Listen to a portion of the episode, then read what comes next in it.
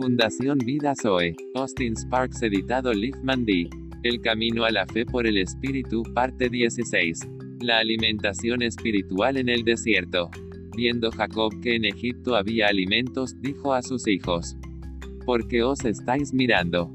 Y dijo, He aquí yo he oído que hay víveres en Egipto, descended allá, y comprad de allí para nosotros para que podamos vivir, y no muramos. Y descendieron los diez hermanos de José a comprar trigo en Egipto.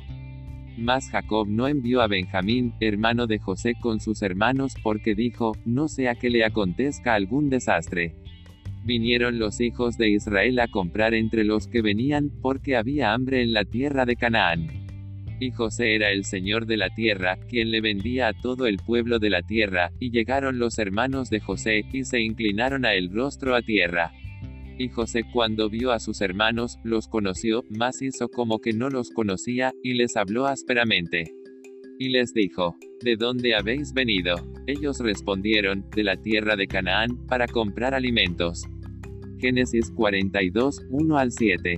Veamos a Pablo con respecto a la alimentación espiritual. Y Cristo, en los días de su carne, ofreciendo ruegos y súplicas. Con gran clamor y lágrimas, al que le podía librar de la muerte. Fue oído a causa de su temor reverente. Y aunque era hijo, por lo que padeció aprendió la obediencia. Y habiendo sido perfeccionado, vino a ser autor de eterna salvación para todos los que le obedecen. Y fue declarado por Dios sumo sacerdote según el orden de Melquisedec.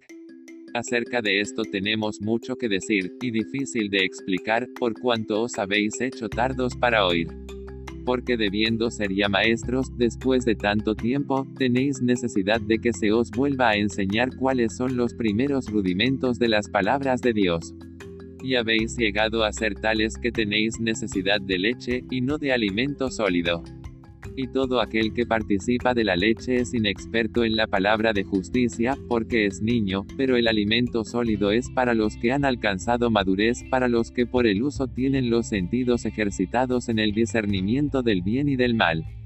Y los mercaderes de la tierra lloran y hacen lamentación sobre ella, porque ninguno compra más sus mercaderías, mercadería de oro, de plata, de piedras preciosas, de perlas, de lino fino, de púrpura, de seda, de escarlata, de toda madera olorosa de todo objeto de marfil, de todo objeto de madera preciosa, de cobre, de hierro y de mármol, y canela, especias aromáticas, incienso, mirra, olíbano, vino, aceite, flor de harina, trigo, bestias, ovejas, caballos y carros, y esclavos, y almas de hombres.